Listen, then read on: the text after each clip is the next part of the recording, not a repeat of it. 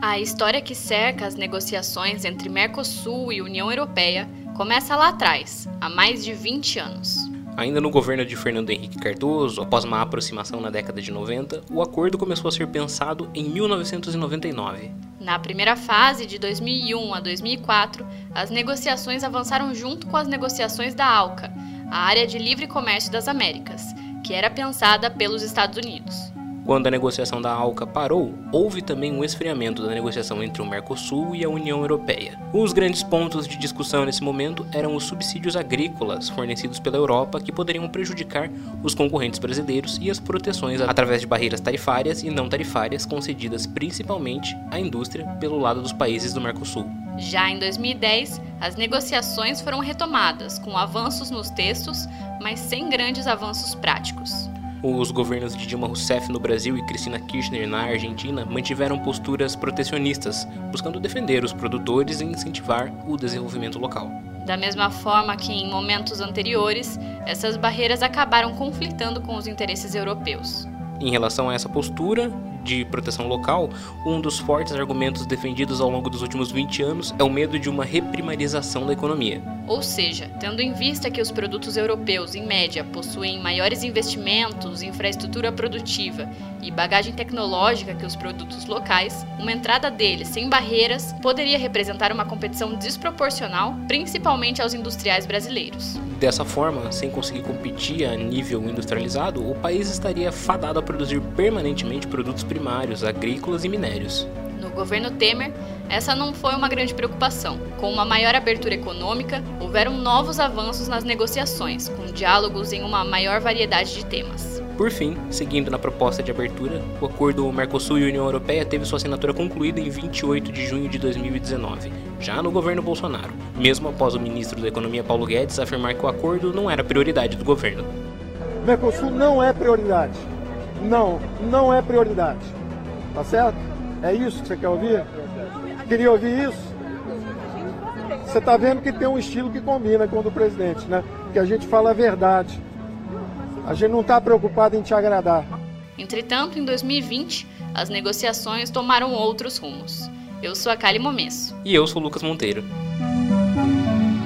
O Mercosul e a União Europeia representam somados um PIB de cerca de 20 trilhões de dólares, aproximadamente 25% da economia mundial, e mercado de aproximadamente 780 milhões de pessoas. Antes do acordo, apenas 24% das exportações brasileiras entravam livres de tarifas na União Europeia. Já após a desgravação prevista no acordo, 92% das importações do Mercosul e 95% das linhas tarifárias entrariam livres de tarifas na União. Entrariam, no futuro do pretérito do indicativo. Isso porque, para colocar em prática, o Parlamento da União Europeia precisava aprovar o texto, o que não aconteceu, mas a gente já chega nisso. Nós já falamos um pouco sobre a história desse acordo de livre comércio, mas o que, que é livre comércio e o que esse acordo significaria, Kali? Bom, um tratado de livre comércio é um acordo entre países que busca eliminar tarifas alfandegárias e estabelecer cotas na importação e exportação de bens e serviços. Em outras palavras, é um acordo aí para estabelecer relações comerciais para garantir a livre circulação de mercadorias entre os países que participam. Alguns exemplos de tarifas existentes no Mercosul no momento que seriam removidas são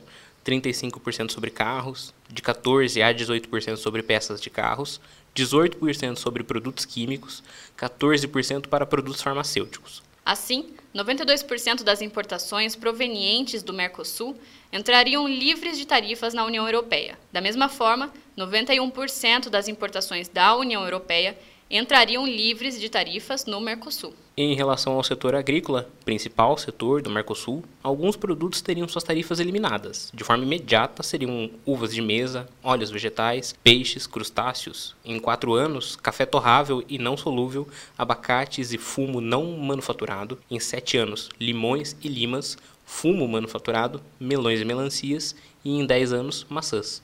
Outros produtos como carnes, açúcar, etanol, arroz, mel e milho teriam cotas, ou seja, valores máximos de entrada na Europa. No setor industrial, a Europa iria liberar 100% de suas tarifas em 10 anos, e o Mercosul 91% do comércio em volume e linhas tarifárias. Mas vamos aos fatos. Acontece que esse acordo foi barrado essa semana, Isso porque o Parlamento Europeu rejeitou simbolicamente o acordo de livre comércio entre os blocos. A decisão foi tomada na última quarta-feira, dia 7 de outubro, após parlamentares alegarem preocupação com a política ambiental do governo Jair Bolsonaro. O Comitê Internacional da Câmara Europeia assegura que, abre aspas, devido às políticas climáticas do Brasil de Bolsonaro, o estado atual do acordo não pode ser ratificado. Fecha aspas. No entanto, isso não significa o fim definitivo do acordo. O texto contém um capítulo sobre o cumprimento obrigatório do Acordo de Paris. Você deve ter ouvido algo sobre esse termo nas últimas semanas. O Acordo Global, assinado em dezembro de 2015, tem o objetivo de conter o aquecimento do planeta abaixo de 2 graus Celsius em relação aos níveis pré-industriais e, se possível, limitar a 1,5 grau. Os 197 países que assinaram se comprometeram com metas nacionais voluntárias que devem ser renovadas a cada cinco anos. Todos os países precisam reavaliar a meta até o final deste ano, sem poder retroceder. No caso do Brasil, existe uma tensão internacional, isso por causa da necessidade urgente de ações na área climática, o aumento do desmatamento e o retrocesso do governo Bolsonaro na parte ambiental. A revista The Economist apontou o Bolsonaro como possivelmente o chefe de Estado mais perigoso do mundo na área ambiental com posições que podem, direta ou indiretamente, encorajar um grande desmatamento da Amazônia. Mas, voltando ao Mercosul, a campanha contra o acordo foi capitaneada pelo partido do presidente francês Emmanuel Macron, com quem Bolsonaro já teve desentendimentos públicos. Que respondeu o seguinte para o presidente: É inveja, presidente, do Macron. Pode crer. Daí ele põe um meme aqui que tem a foto do Macron com a esposa dele e do Bolsonaro com a esposa dele. Daí está escrito aqui: Entende agora porque Macron persegue Bolsonaro? E há uma comparação ali entre as esposas dos presidentes e embaixo o Jair Messias Bolsonaro, o presidente, e a conta oficial dele, que isso é real, isso, isso foi feito no Facebook. Ele respondeu lá: Rodrigo Andreassa não humilha a cara, kkkkkkkkk. É triste. É triste para ele primeiro e para os brasileiros. Pour lui et pour les Brésiliens. Et donc, então, acho que as mulheres brasileiras provavelmente têm vergonha de ver isso como seu presidente. Na conversa gravada no mesmo dia do pronunciamento, mas divulgada apenas agora, Macron afirma que se sentiu na obrigação de reagir. E Pinheira, considerado um aliado de Bolsonaro, afirma concordar com o presidente francês. Claro, eu tive que reagir. Você entende isso. Eu quero ser muito pacífico. Quero dizer, queria ser construtivo com o cara e respeitar sua soberania. Tudo bem, mas eu não posso aceitar isso. Olha só, primeiramente, o senhor Macron deve retirar os insultos que ele fez à minha pessoa. Primeiro me chamou de mentiroso. E depois, as informações que eu tive, que a nossa soberania está em aberta na Amazônia. Então você realmente, para conversar ou aceitar qualquer coisa da França, que seja das melhores intenções possíveis, ele vai ter que retirar essas palavras. Primeiro ele retira, depois ele oferece, daí eu respondo. E sobre a mulher dele, o senhor pensa em fazer alguma A mulher dele, eu não botei aquela foto. Alguém que botou a foto lá, eu falei para ele não falar besteira. É isso que eu botei embaixo. Com o crescimento das mudanças climáticas entre as preocupações dos eleitores europeus, questões ambientais têm sido defendidas por vários partidos, além dos verdes. Votaram pelo texto sociais-democratas, centristas do grupo Renova Europa e membros do bloco Partido do Povo Europeu, de centro-direita. Responsável pelo comando do Conselho da Amazônia, o vice-presidente Hamilton Mourão minimizou a rejeição do acordo pelos europeus. Ele afirmou que a solução é reversível pela via diplomática e disse haver muito interesse em jogo. A gente sempre lembra, né, algo que é importante destacar, que quando a, a vida na Terra começou, né, é, a Europa tinha 7% das florestas do mundo. Hoje ela tem 0,1%.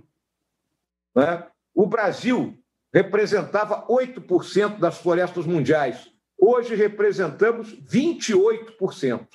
Né? Então, mais de um quarto das florestas mundiais estão aqui. Então, quando se fala muito na questão de desmatamento, e temos um código florestal, né, uma legislação ambiental que é a mais avançada do mundo, não existe nem outra similar igual à nossa. Em novembro, o governo brasileiro pretende levar embaixadores de países críticos à política ambiental brasileira para visitar a Amazônia. Descrito em junho como, abre aspas, a única maneira de o acordo sobreviver, fecha aspas, por um alto funcionário do comércio da União Europeia, o fatiamento também quebraria o compromisso interno da União para aprovar o acordo de associação em sua íntegra. Quanto mais amplos os números de desmatamento e queimadas no Brasil, menor o espaço político para qualquer acordo neste ano.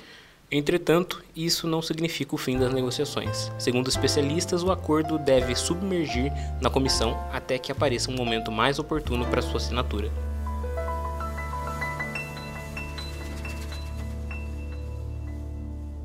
Então é isso. O podcast Questão de Ordem fica por aqui. Foram usados nesse programa áudios da TV Cultura, SBT, Correio do Povo e Band. Você pode nos encontrar nos aplicativos Spotify, Apple Podcasts, Google Podcasts, Castbox ou qualquer aplicativo de podcasts. E não se esqueça de nos seguir nas redes sociais na @mp3podcast. Muito obrigada pela sua audiência, bom final de semana e até semana que vem. Bom final de semana, até segunda. Ponto MP3, produtora de podcasts.